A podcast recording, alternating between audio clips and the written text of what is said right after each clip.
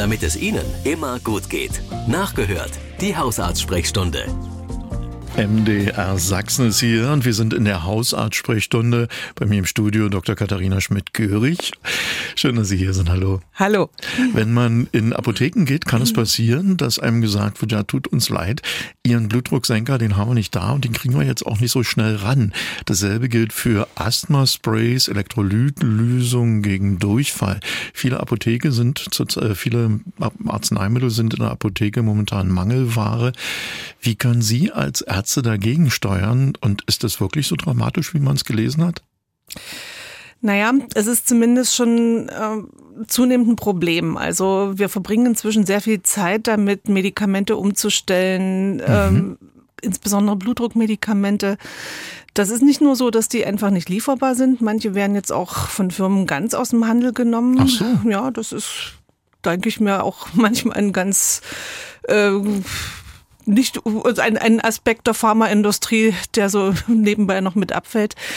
Äh, also im Vergleich mit vielen, vielen anderen Gegenden auf der Welt ist bei uns aus meiner Sicht keine wirkliche Not. Es gibt Medikamente, bei denen es kritisch ist. Das ist zum Beispiel äh, das bei bestimmten Krebsmedikamenten, Tamoxifen, also ein ganz, ganz wichtiges mhm. Krebsmedikament für Frauen mit Brustkrebs, wo es Engpässe gibt. Aber also eine wirkliche Notsituation, davon kann aus meiner Sicht nicht die Rede sein.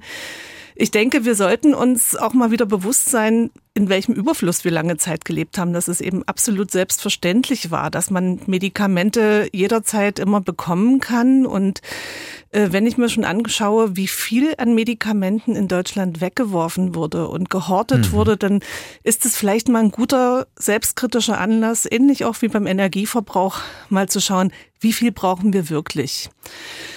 Ähm, die Frage ist immer, wie viel sollte man sich bevorraten? Und da halte ich es für ganz wichtig, wie mit allen anderen Sachen auch. Man sollte eine vernünftig sortierte Hausapotheke haben. Das heißt, so für den nächsten und übernächsten Infekt was vorrätig haben.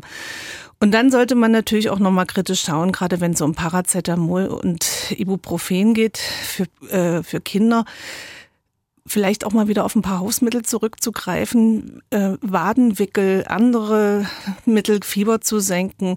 Es muss nicht immer gleich mit der äh, Medizin, ja, mit der, äh, mit der Medizinkeule äh, geworfen werden.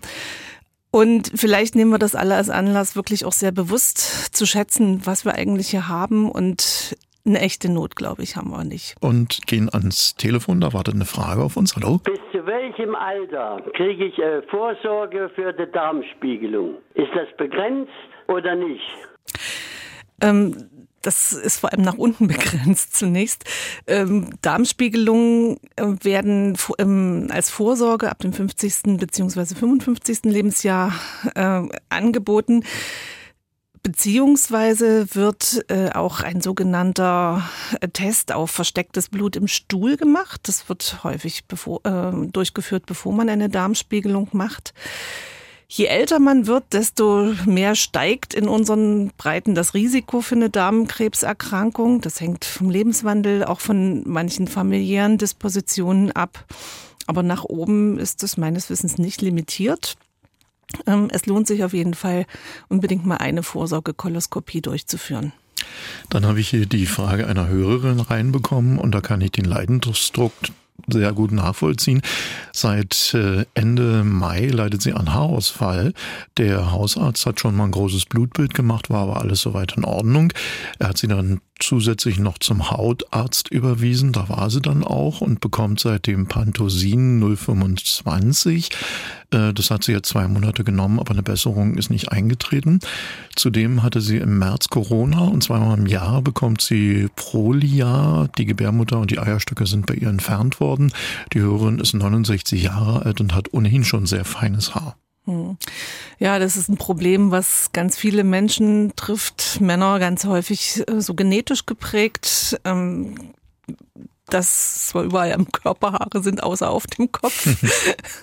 und äh, bei Frauen ist es ein Problem, was dann insbesondere so mit den Wechseljahren beginnt. Und äh, die Hörerin, wenn ich das richtig verstanden habe, äh, ist ohnehin schon geplagt durch Osteoporose und durch ähm, Unterleibsoperationen.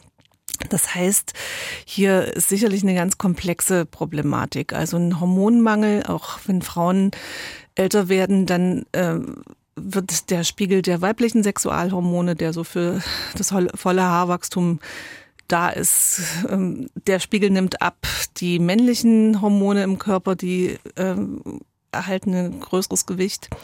Das heißt, eine Veränderung des Haarstoffwechsels ist zum einen ganz normal und im Fall der Hörerin sicherlich auch noch sehr verstärkt durch diese Erkrankungen.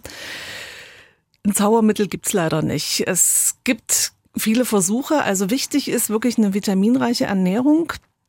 Ähm, es kann hilfreich sein, Vitamin B komplex zuzufüttern, sage ich mal.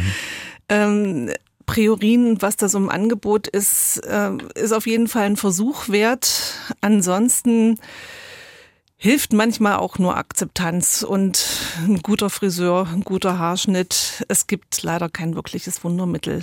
Ein Versuch wäre noch so dieses sogenannte Minoprestil Regain, so aber man sollte keine Wunder erwarten, leider.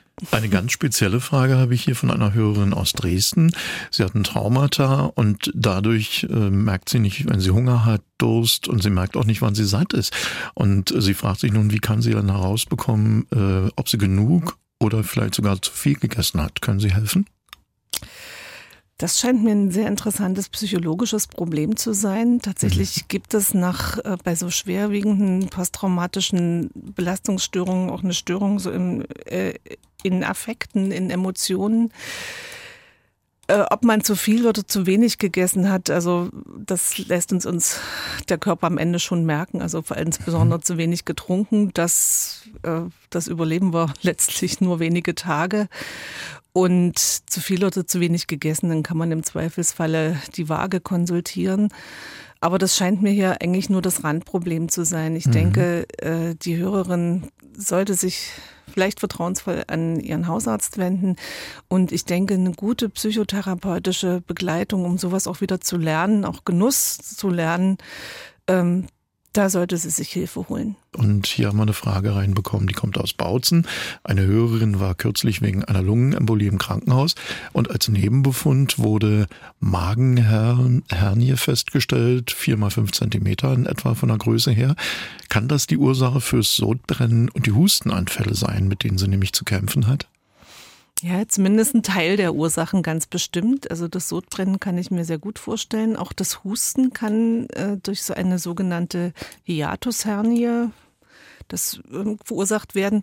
Das ist so was ähnliches wie ein Leistenbruch, nur eben nicht in der Leiste, sondern äh, im Bereich äh, Speiseröhre Zwerchfell. Und da kommt es so zu Aussackungen, äh, insbesondere in der Speiseröhre. Ob das jetzt bei der Patientin im Magen ist, da müsste man jetzt den Befund genau kennen. Aber relativ häufig sind solche Aussackungen in der Speiseröhre, wo sich dann eben gerne auch ein bisschen äh, Speisebrei ansammelt, wo sich Entzündungen, äh, wo Entzündungen entstehen können. Das kann für einen Patienten wirklich sehr unangenehm sein, wenn dann häufig noch so ein sogenannter Reflux dazu kommt. Das heißt, der Übergang von der Speiseröhre zum Magen, der ist nicht ganz dicht. Und wenn der Patient liegt oder wenn der Magen sehr gefüllt ist, dann kommt es also zum Rücklauf von Magensäure in die Speiseröhre. Und das ist das, was häufig Sodbrennen verursacht. Also äh, man kann dem selber ein bisschen vorbeugen, indem man also darauf achtet, dass man sehr äh, gut verdauliche Sachen isst, sehr gut kaut. Also je, äh, je feiner zerkleinert, der Speisebrei und die Nahrung schon durch die Speiseröhre kommt, desto weniger kann sich da festhangen. Wichtig ist dann auch nach dem Essen nicht gleich hinlegen, sondern wirklich mindestens ein, zwei Stunden noch ein bisschen aufrecht zu verharren. Ähm, vor dem Schlafengehen nichts, nichts mehr essen oder zumindest nicht unmittelbar vorm Schlafengehen was essen. Und dann gibt's noch allerhand Medikamente, mit denen man das lindern kann. In ganz schweren Fällen, das gibt es auch manchmal, äh, kann hier auch eine kleine Operation vonnöten sein.